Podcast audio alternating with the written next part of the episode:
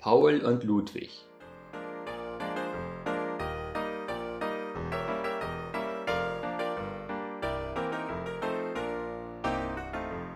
Paul und Ludwig waren Zwillinge.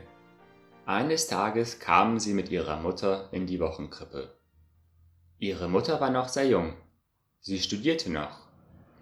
Da blieb für die beiden Kleinen nicht viel Zeit. Der Vater der Kinder hatte sich aus dem Staub gemacht. Die Mutter hatte sich schon wieder einen neuen angelacht. So war es für Ludwig und Paul doch mehr eine Abschiebung in die Wochenkrippe. Doch waren sie unter ihresgleichen. Das war für sie wahrscheinlich das kleinere Übel. Etwas Nestwärme, eine gewisse Ordnung und Routine bekamen sie wohl mit. Auch die Erzieherinnen taten, was sie konnten. Doch für eine besondere Hinwendung blieb keine Zeit. Die Kinder der Krippe waren zu klein, um untereinander Beziehungen aufbauen zu können. Sie mussten es hinnehmen, wie es kam.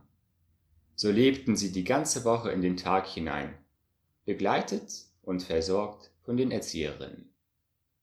Topfen, waschen, essen, spielen, schlafen und wieder von vorn beginnend. Es lag eine gewisse Gefühlslosigkeit über allem, manchmal abrutschend in eine Gefühlskälte. Wurde den kleinen Kindern das Essen aufgetragen, dann schob man sie in ihren Stühlen so an den Tisch heran, dass sie ohne fremde Hilfe nicht mehr aufstehen konnten. Das nutzten die vorbeigehenden Kinder aus. Sie zogen den Sitzenden mal ebenso kräftig an den Haaren.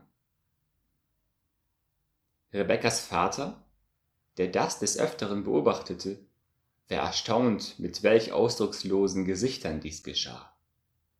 Nur selten kamen andere Männer, um ihre Sprösslinge abzuholen.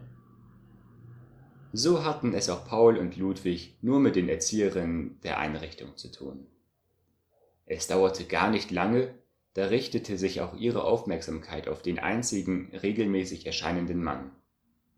Dieser Mann war Rebecca ihr Vater. Dieser bemerkte, wie ihn die beiden Jungen länger als gewöhnlich musterten. Es waren die gleichen Blicke, die ihm schon André zugeworfen hatte. Aber anders als wie Rebecca akzeptierten sie, dass noch mehrere Kinder Bedürftigkeit anmeldeten. Der Vater saß wohl, doch er hielt sich zurück. Nur am Wochenende, dann, wenn die junge Mutter ihre beiden Buben abholen wollte, begann das gleiche Theater, wie er es schon mit André erlebt hatte. Die beiden meuterten gegen ihre Mutter und hielten sich an den Hosenbeinen des ihnen vertrauten Mannes fest. Erst nachdem sie beide auf den Armen saßen, ließen sie sich beruhigen.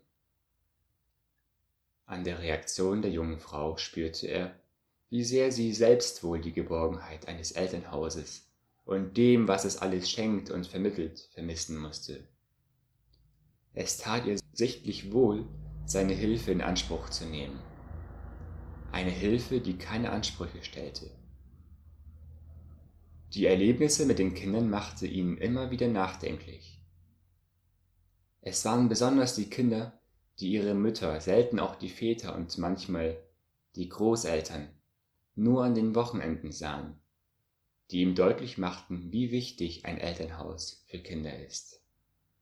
Er kannte es ja aus eigener Erfahrung. Lange hatte er ein inneres Manko, er hatte eine liebevolle Mutter. Doch sie hatte der Nachkriegszeit viel und schwer für die ganze Familie arbeiten müssen. Da blieb wenig Zeit für ihre Kinder. Der Vater kam nach dem Krieg nicht zur Familie zurück. Der spätere Stiefvater war ein Trinker. Er konnte ihn als Vater nicht akzeptieren. So sah er einen Mann oft mit dem Gedanken an, ob er wohl sein Vater sein könnte. Dieses Verlangen nach einem Vater hatte sich erst dann aufgelöst, als Christus ihn bekehrte. Seitdem hatte ihm Gott auch eine besondere Sensibilität für Kinder in ähnlichen Umständen geschenkt. So war es auch bei dem kleinen Schlammmädchen, wie er es bei sich selbst liebevoll nannte.